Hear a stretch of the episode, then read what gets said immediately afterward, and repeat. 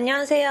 こんにちは。ニュースで韓国語は私韓国生まれ日本育ち、わたがたしてきた韓国人のジュジュと、日本生まれ韓国在住経験あり、仕事でたまに聞きしている日本人のヨッシーが、韓国の今がわかるハーフポストコリアのニュースを韓国語と日本語で読んで、日韓ちゃんぽんでおしゃべりするポッドキャストです。わー。どうも、お疲れ様です。今日ですね、はい。私事ですが、はい。結婚式記念日なんです。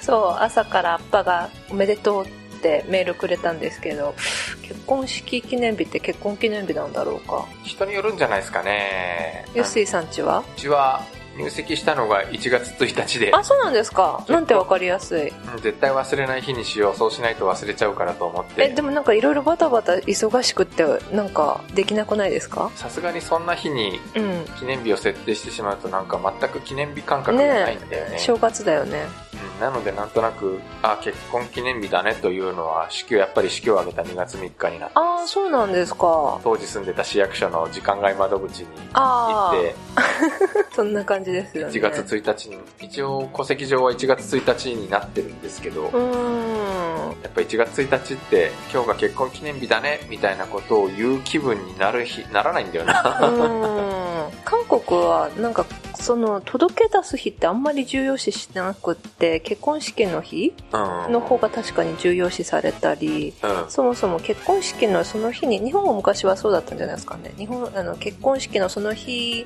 始まる前に役所に行って出してきてうん。だから同じ日、うんう。ん、っていう感じだから結婚式の日の方が結婚記念日っていう感覚なんだろうな大人の人たちはってうん思いました、朝メール見ながらうんってああ、そうか、昔はその日に届けを出しに行ったのか。うん。日本もそうだったんじゃないのかしら。当時はなんか、遠距離結婚だったので、えー一緒にいる時にないと、あ、届けが出せなくてみたいな。なるほど。うん。韓国はね なんか結婚式しないと同居するのもね良くない感じだから私先に同居して入籍してっていう方法だったからちょっと親に嫌がられましたね。親が気にするんだ。親っていうかみんな気にする。みんな？みんなっていうか親戚とか。うん。みんなあんまり大人の人たちがよく思わない？へー。さすがに日本でもそういうことは言わなくなったけれど、うん。うん今は何て言うのか知らないけど、あの、できちゃった結婚のことを韓国で、韓国語で私当時はソフトイバンっていう、今も 今も言いますか？やっぱそういうのをなんか気にするんですかね？なんかいや、確かに、結婚当初は確かに、先妻のご両親にもだいぶそこを気にされた気が。ああねえでも韓国いまだにそんなに聞かないですけどねできちゃった婚ああ、言われてみりゃ聞きませんね。うんやっぱりあんまり良しとされない？よしとされないんですかね。うんどれから入りましょうかね、今日は。ヨッシーさんが気になるこあのこのニュースから？タクシーの話。はーいええ要はウーバーじゃないんですかね？ーちょっとね、いろいろ違うんで、うんなんかしかも、これを調べていったこと、これを調べることで、なんかいろんな違いがあるということがよく分かったんで。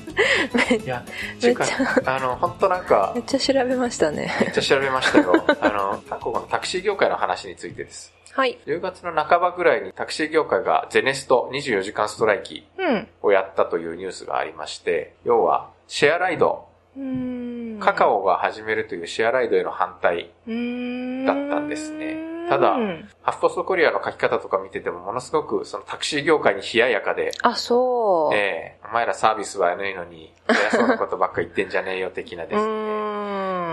自分自身としてもタクシーっていうのはなんかこう、力技で乗るもんだっていうふうにずっと思ってたんだけど、3年ぐらい前からアプリでの、アプリで呼び出して乗るもんだっていう感じになってきたじゃないですか、もうすっかり。そうですね。すっごいすぐ来ますからねそ呼んだら2分ぐらいにはもう来てますよう。ねうん。ただやっぱりなんか日本と同じ規制があって、ものすごくその規制を避けるのも厳しいというような、うんうん韓国の交通事情なんかもすごくわかりやすうくーん出ていたので、ちょっとこの記事読んでみたいと思います。はいカーシェア業者、ただはどうやって規制を避けたか。 공유 차량 업체 타다는 어떻게 규제를 피했나? 韓国はカーシェアサービスの墓場のような場所だった。 代表的なグローバル企業のウーバーは韓国に入ってきて2年も経たずにサービスを中断した。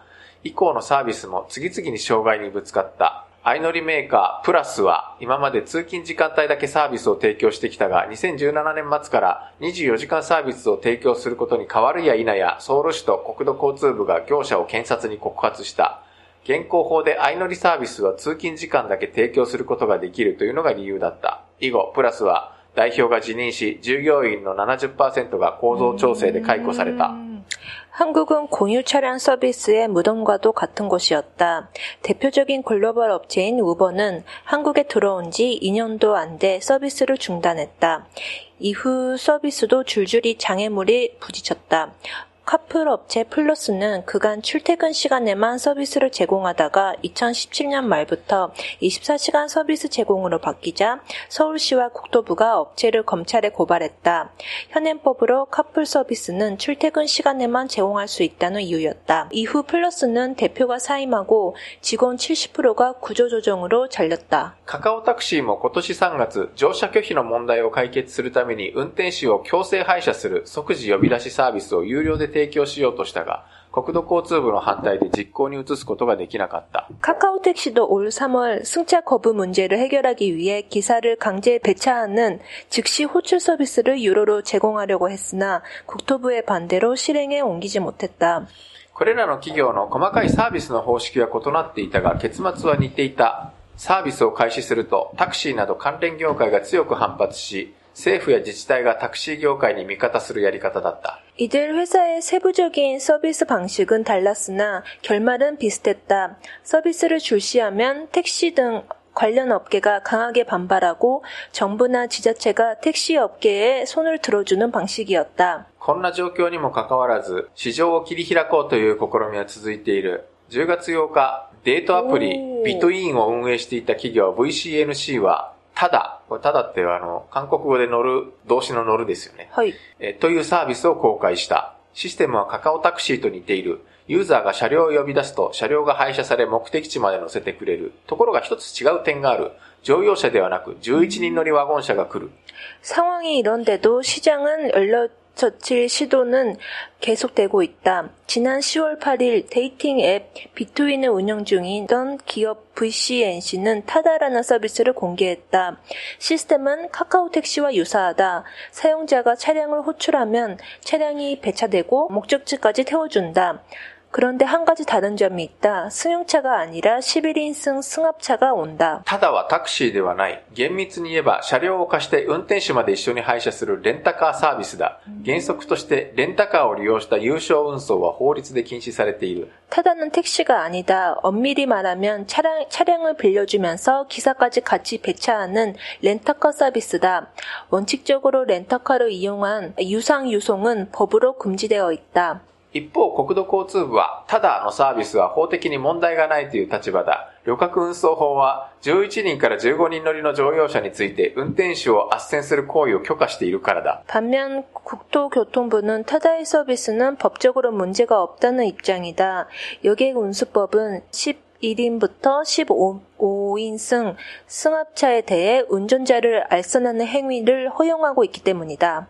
ただがサービスを開始して間もないが、すでに利用者には好評のようだ。さらにタクシーより料金が約20%高いのに満足だという反応だ。 타다가 출시된 지는 얼마 안 되었지만 벌써부터 이용객은 호평하는 모양이다. 심지어 택시보다 요금이 약 20%더 비싼데도 만족하다는 반응이다. 車両が大きくて便利だとか、無料 Wi-Fi がつながるといった内容ではない。これら好評の内容は、 運転手が不快な言葉をかけないとか、乗車拒否をしないという内容だ。 차량이 커서 편리하다든가 무료 와이파이가 터진다 같은 내용이 아니다. 이들이 호평하는 내용은 기사들이 불쾌한 말을 걸지 않는다든가 승차 거부를 하지 않는다는 내용이다. 運転手に配車する際、顧客の目的地を知らせずに割り当てるため、原則として乗車拒否をすることができないシステムだ。この点がまさに、ただが利用者の好評を引き出せた理由だ。 기사들에게 배차할 때 고객의 목적지를 알려주지 않고 할당하기 때문에 원칙적으로 승차 거부를 할 수 없는 시스템이다.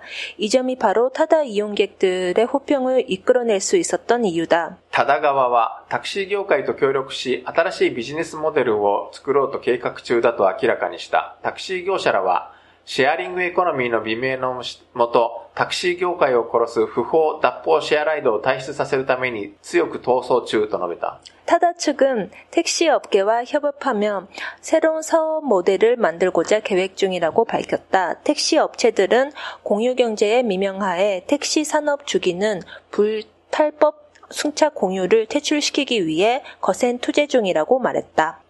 韓国も日本と一緒で、営業用の免許を持たない人が、有料でお客さんを乗せて車を走らせてはいけない。それは不法、白タクはい。行為になるんですね。だけど、なぜか、出定軍時間、あの、出勤時間、退勤時間は、例例外として認められてるんだけれど、なぜかわからないんだけれど、ウーバーが韓国に乗り込んできたのは、2014年10月、4年前の話なんですけど、ところがこの時は結構、ソウル市がものすごくウーバーは不法営業だと、かなり取り締まりを強化しまして、で、検察に告訴したりとかですね、検察もウーバーを起訴したりとかしてですね、もう半年ぐらいでサービスやめちゃうんですね。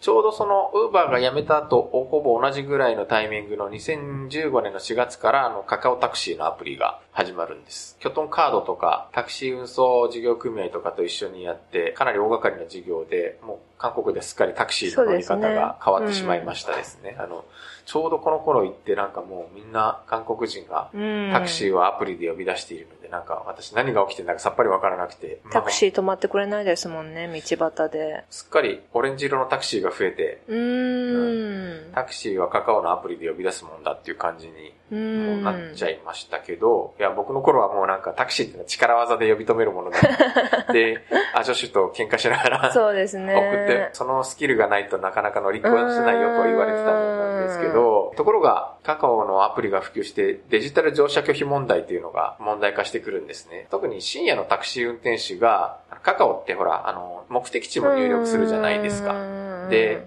その目的地の情報を見て、遠距離でないと乗せないとか、あと行き先がカンナムとかホンデとか次捕まえやすいところでないと乗せないみたいな、うん。そういうことを結構露骨にやるようになった。普段からもややられますけどね。ふあの、さすがに、ま あなんか、行き先を行き先を告げると、あ、乗るな、みたいな、ありますけどね、基本的に乗車拒否は違法なので、そうなんですよね。だから乗っちゃって座って言うのがいいんですよ。外で、あじょしおじょうでかじゅせよって言ったら、あ、あんでって言われるから。そうそうそう。そだけど、カカオで乗車拒否をされると、そもそも捕まらなくなっちゃう。うん。特に、ほら、あの、夜中とか、うーん。あの、混み合ってる時間あるじゃないですか。カカオでもなかなか捕まらない時間、場所みたいなのがうん夜中とか特に。で、カカオは今年に入ってから、その、有料で、あの、強制配車サービスとか、あと、目的地情報を隠して配車できうんるサービスとかをやろうとしたんだけど、えーそれがプラス5000ウォンとか、それは国土交通省から今度ストップをかけられるわけですね。高いもんね。なんか一応ソウル市は2000ウォンまでって、深夜2000ウォン、え日中1000ウォンって手数料がなんか自治体ごとに決まってるらしくて、だからその範囲内でやりなさいということになり、結局このサービスは骨抜きになってしまいます。なるほど。で、これとは別にあの、プラスっていう本部にもちょっと出てきたんですけども、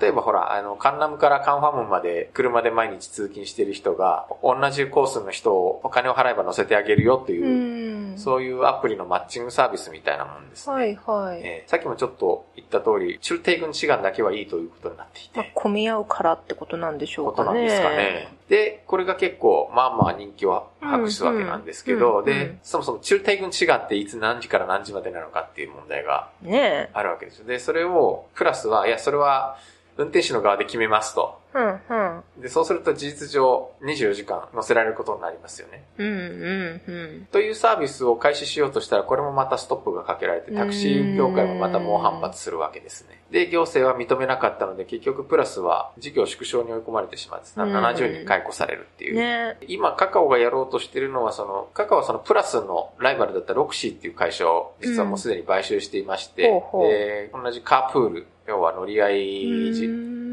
をやろうとしてるんで、ドライバー募集を始めたところなんです。で、これでタクシードライブ、タクシー業界が、10月18日の午前4時から24時間ゼネストを実施したうん。そうしたら、プラスとかタダとか、呼び出し件数が激増して、あ結局なんか、たったった。カーシェア、カーシェア業界の利益になっちシェアライドゃってる業、。シェアライド業界の注目を集めただけで終わってしまった、みたいな、そういう話になってるなるほどわけです。ね。はいいや、でもなんか、プラスの良さとして、はい。お客さんが、タタクシー運転手が話しかけなくていいみたいなこと書いてあったじゃないですか。ただね。あ、ただの方か。うん。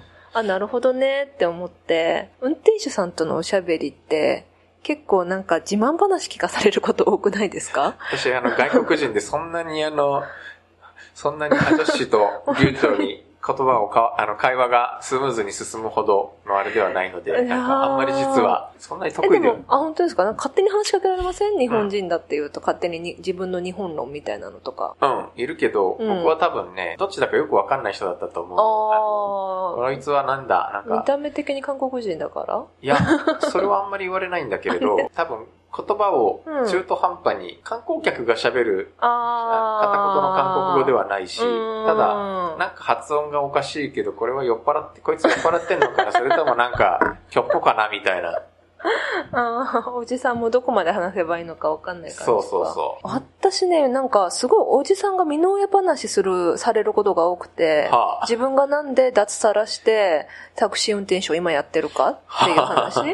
で、および自分の子供たちがいかに優秀かあっていう話とか、うん。で、最初多分合図聞きしながら、あー、黒瀬や、わー、もしたとか言うからいけないのかもしれないんですけど、だんだんめんどくさくなるんですよね。はいはいはいはいって。うん。あ、大阪のタクシーとかさ、そう 大阪のタクシーはそんな感じだな、なんか。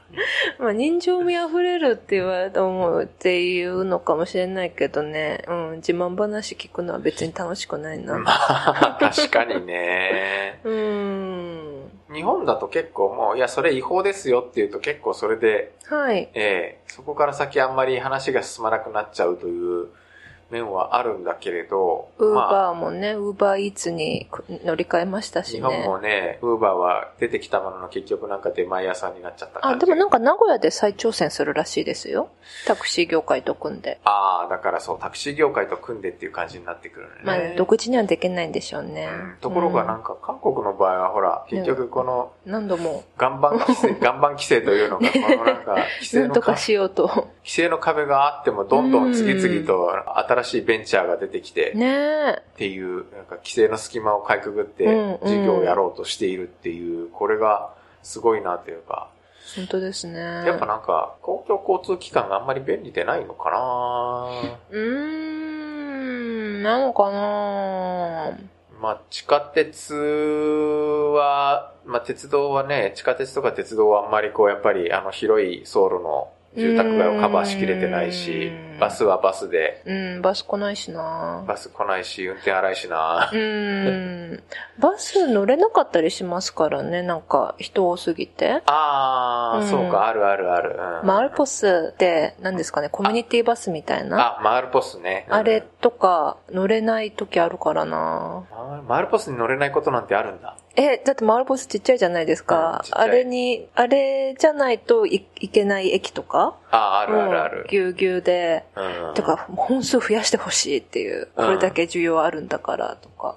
ねそんな感じでやっぱり使いにくいのかなだから結局みんな自分の車乗ってね、通勤退勤しちゃうんでしょうね。なんかもう、マイカーで通勤してる人めちゃくちゃ多いもんね。めちゃくちゃ多いですよね。まあなんか確かにその、マールポス乗って、イルバンパス乗って、地下鉄乗ってみたいな。ねそんな通勤して、そんな通勤をずっとやってたら確かにそれは車で行こうと思うわうな。韓国のシェアライトというか、ううんん。この事情はちょっと面白いなと思ったので、うーんこの一番新しいタダっていう。なんでなんか11人から15人乗りだけ 許可されるのかっていうのもこれも不思議なんですけど。ねでもよく考えてみたらなんか旅行の何ですか？ツアうんー。とかでポンゴチャで運転手さんとかいて送り迎えしてくれるから、あれと同じ行為な感じになるんですかね？あ、そういうことになるのかな？なるほど。確かにそういうツアーありますね。あるよね、うんなんであの人たちは迎えに来てくれて、乗せてくれて、移動させてくれるのかって思ったら、うんね、きっとそれは OK なんでしょうね。そうですね、こういうのって細かくウォッチしていないと次から次へと新しいサービスが起きて、ソウルに行っても何にも乗れないみたいなことになりかねないので、うん。ね本当に。タクシー運転手がと生存権を主張して、うん。ストライキをやったり、結構強硬な手段出てるのは、やっぱタクシー運転手が低所得者っていうか、うん、うん、うん、うん。もうか、あの、となんか零細事業主の集まりでっていうところはあるんだろうけど、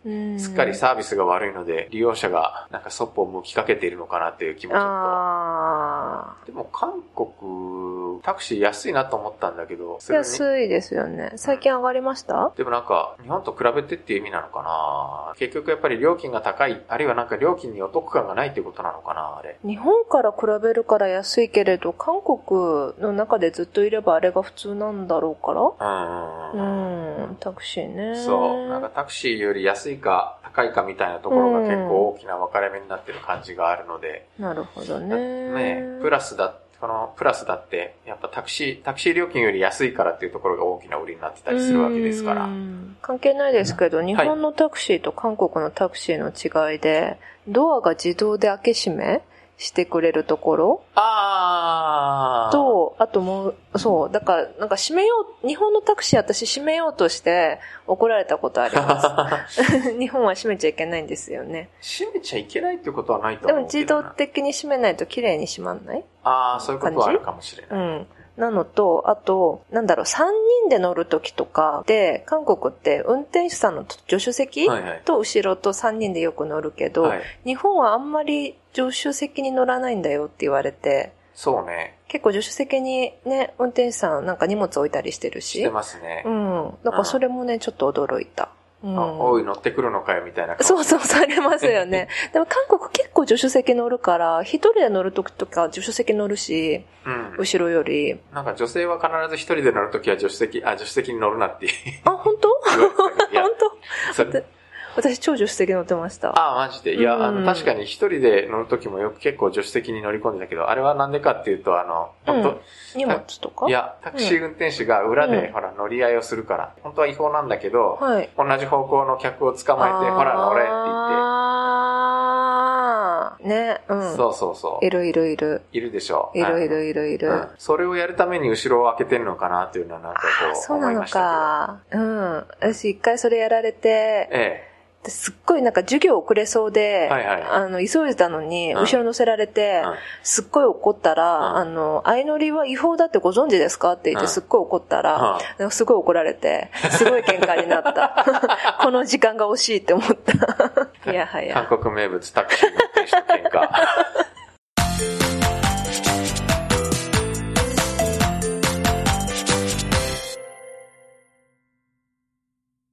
次行きますか。ちょっと前のニュースですけれども、最強のパスポートはどこかっていう話。これ日本でもね、新聞とかよく載ってましたよね。そう。日本が全世界のパスポートパワー1位になったという記事です。はい。일본이전세계여권파워1위에올랐다日本が世界で最もパスポートパワーが強い国に選ばれた。일본이세계에서가장여권파워가센국가로선정됐다 世界200カ国以上のパスポートパワーを調べ、四半期ごとに順位を発表するヘンリーパスポート指数は9日現地時間、日本がパスポートパワー世界1位に輝いたと伝えた。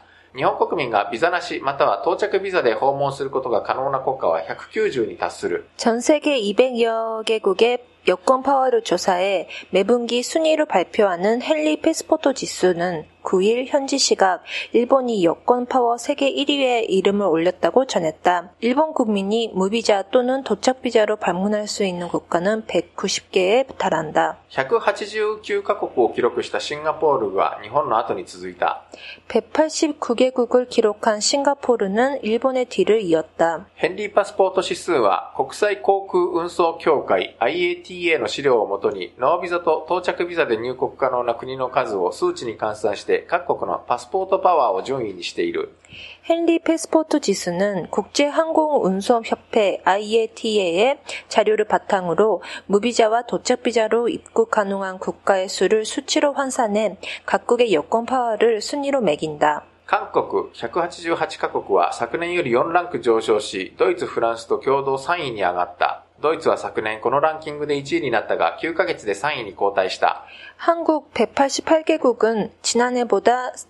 4계단 상승해 독일, 프랑스와 함께 공동 3위에 올랐다. 독일은 지난해 이 순위에서 1위를 차지한 바 있지만 9개월 만에 3위, 아, 3위로 밀어났다. 韓国のパスポートが世界最強だと信じていたジュジュさんは、ちょっと待って。最強だと思ってなかったけど、意外と、意外と強いっていう、なんか、 昔はもっともっとなんかあちこちに行けなかったパスポートだと思ってたから、あ意外とあちこちに行けるんだなっていう、そんな日本より強いと思ってませんよ？いやー、まあでもなんかロシアは、そう、ロア。シアはそうなの。ロシアはね、お得だったね。ロシアは、何、ノービザで行けるんですか？そう、あのね、ビジネスでも、何でも、なんかね、知り合いの記者の人も、あの、はいノービザで。へー、韓あ国取材ビザ、取材ビザもいらず。取材ビザいらず。そう。すべてのビザがいらなあ。いあ、。本当。いや、あの、ロシアは、日本の場合、日本人の場合はもう結構大変トラン。ジットでやろうとビザが必要なので。ねプーチンと仲いいのかな、韓国。うん、なんだろう。なんかやっぱり、歴史的な背景かな。歴史的な背景はあると、あるかもしれない。うんまあ、日本と、日本と、まあ、ロシアというか、旧ソ連は、国交締結当時は旧、まともと交戦国だったわけだし。うーん。韓国パスポートで困るのは、中国にね、あの、中国はビザがいるんですよね。あ、ビザがいるんだ。日本はビザいらないんでしょ？日本は、あの、まあ、短期滞在なら、うん。ビザいりません。そう、普通に韓国は観光でもビザ必要だから、私上海行く時とか、なんか5000円ぐらいでやってもらったへーですけど、、でも5000円って安かったらしくって、はうん、なんかもっとするらしく、あ、はあ、はあ。うん。あの時は5000円もなんだよ5000円って、で、チってなんか舌打ちしながら出した気がしたんですけど、はあ、そんな感じらしい。あれ、まあ、ほぼ同じ時期に国交を結んだはずのロシアとは随分対応が違うんですね、ね。なんでなんだろう。うん。だからなんだろう。あの、在日の人で帰化した人はいにどうしてって聞いたら、日本に帰化した人がいて、で、あの、ビジネスで中国に行く機会が多くて、っていう理由を挙げてましたね。ああ、うんそのビザががいちいち。そう大変だからって。はあ。ああ、そうなん。だって思った。韓国もなんかもう3位っていうね、あの、実は今や、あの、韓国人も日本で、の日本にノービザで来れるようになって、観光客がまさか押し寄せてますけど、あの、うんうんノービザで来れるようになったのって2005年からね。ね、それ超意外なんですけど。愛知万博愛知万博を機にっていう話だったね、実は。そうでしたっけね？そうなんだ。愛知万博を機にちょっと実験的にやってみましょうかということになって、それが期間が延長されて、じゃあ、翌年、じゃあもうこれは恒久的な措置にしますという。えー、え、それまでは観光でもビザが必要だったってことですか？やっぱ不法滞在が実はすごく、多かったですもんね、多あの頃ねね。ううん。だからそこに日本の外務省が難色を示していたんですうが、ん。不法滞在最近聞かないですよね。最近なんかそういう話は聞かなくなったな。というかおそらくそんなに日本に出稼ぎに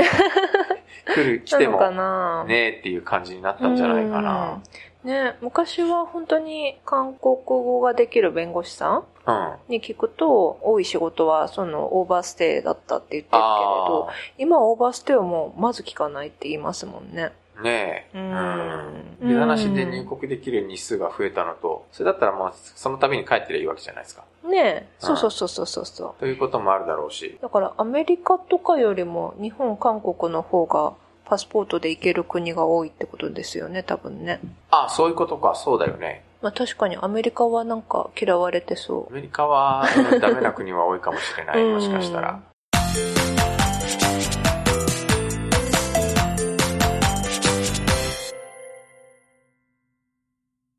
次行きますか。うん。はーい。次の話題は、ね、これはもはや違う料理だよ。お気楽な話です。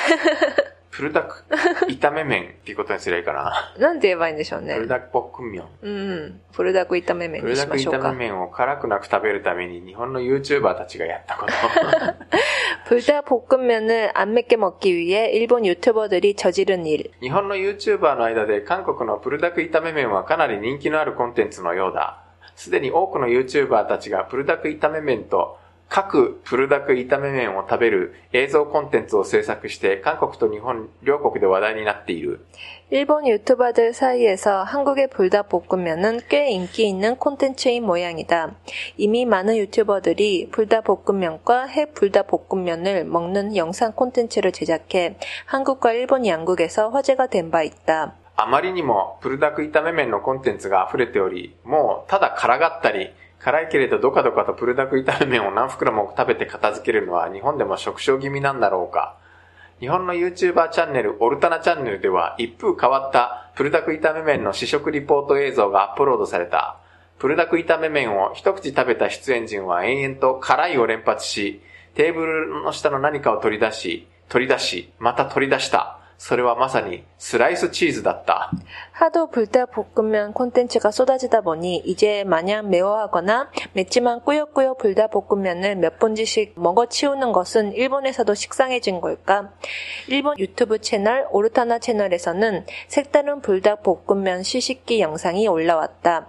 불닭볶음면을 한 입 맛본 출연진은 역시 맵다를 연발하며 테이블 아래에서 무언가를 꺼내고 꺼내고 또 꺼냈다. 그것은 바로 슬라이스 치즈였다. 膨大な量のスライスチーズを取り出した彼らはガスレンジの上に揚げた鍋に投入し始めた。そうやって投入されたチーズはなんと100枚。 엄청난 양의 슬라이스 치즈를 꺼낸 이들은 이를 어, 가스레인지 위에 올린 냄비에 담기 시작했다. 그렇게 담긴 치즈는 무려 100장. ここまでにしときましょうか、みたいな感じですね。ま これただのスライスチーズじゃなくてとろけるスライスチーズなんですよあ、ね。それでないとやっぱりあれ意味ないから。 うん。あ、でも美味しそうだったか、よ。うん、あの、オルタナチャンネルの人たちも、うんとっても美味しそうに食べ、なんかうまいうまい言いながら、ね食べてましたけどね、えー辛ラーメンにチーズを乗せて食べるって美、味しいですもんうね。ん、定番の食べ方ですもんね。うんなんか辛いものをまろやかにするような気がするのかな。チーズタッカルビといい、ね、最近なんかとにかくチーズを入れりゃいいだろうみたいな。結構乳製品とキムチって合うんですよね。あー、そうね。私の得意料理の一つは、はいあの、キムチ、あの、キムチボックンバブなんですけど、はいはいはい。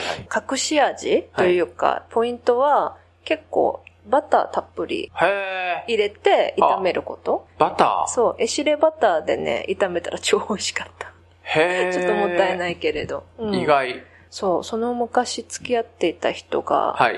あの、料理、なんかコックさんのアルバイトを長くやってたらしくて、はいで、そこののレシピだったらしいんですけど、それで教えてもらって、今もずっとやってる。へー。バター、バターですよ、皆さん。バターなんだ。ちょっと今度やってみる。ぜひぜひ。で、あの、ちょっと半熟のね、卵焼きをね、乗せるんですよね。あ、そうそうそうそうそうそう、ん美味しい美味しいね。とか、あと、キムチチゲにね、バター入れる人もいるし、えまろやかになるって、ちょっと隠し味で。はあ、まあ、豆乳キムチチゲとかはいつの間にか定番になりましたしね。ねえ。えでもね、100枚ちょっと入れすぎだよ。10枚でいいと思うよ。え若干ちょっとなんかこれはだいぶカロリーが、カロリーというかこれ、糖質が？糖質が、あの、糖質プラス油ですからうね。あの、もう、太れと言ってるようなもんですよ。いや、でもなんか、ね、チーズの塊で美味しそうだったな。うん、あの、美味しそうだった。ちょっと食べてみたいと思いつつ、なんかでも、やっぱりもうさすがに、あの、ヘップルダーポックンミョンを食べて辛いと言ってるだけじゃ、ね YouTuber は驚いちゃ、YouTube を見てる人たちは驚いてくれないのですよ。もう、これだけ、食に、うんこれだけなんか食ネタが溢れている YouTube で。ねえ、うん。本当に。ちなみに、この ニュースで韓国語が、はい割と始まって最初の頃にあの、牛乳コーララーメンというのを、あやりましたね。ええあれは一体何だったんだろう。や、やってみましたよ。だから、え、でも別に美味しかったわけじゃないんでしょ？普通というかね、あの、あ、コーラが別に意味がわからないんでしたっけ？コーラが、なんでコーラなのかなっていうのがちょっとわからない。辛ラーメンを牛乳で煮込んで、なぜか新キムチとコーラを投入するという変な料理だったんですけれど、ねまあ、悪かないっすよ。あの、うん悪かないけど別になんか、これをなんか日常的に食えるかというとちょっと違うかな 日常的に食べてる方のお話でしたもんね。日常的に食べてると言うんですけど、うん、なんか、韓国であの、カルボ、カルボ麺みたいなのが、カルフォームみたいな感じかなうー。ん、つ僕はそれを食べたことがないので何とも言えないのですけど、まあでもとりあえずね、チーズとキムチは、乳製品とキムチは合いますから。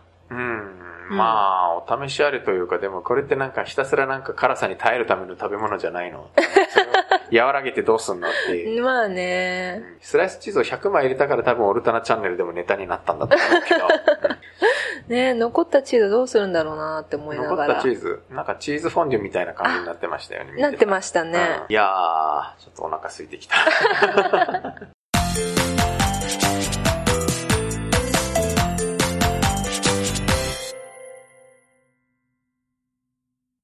はい。今日読んだ記事のスクリプトや詳しい説明は、ニュースで韓国語のブログに掲載しています。Twitter、Facebook ページもあります。Instagram もオープンしました。フォローしてください。リクエストもお待ちしております。お待ちしてます。それでは、おのるにままちげすみだ。さよなら。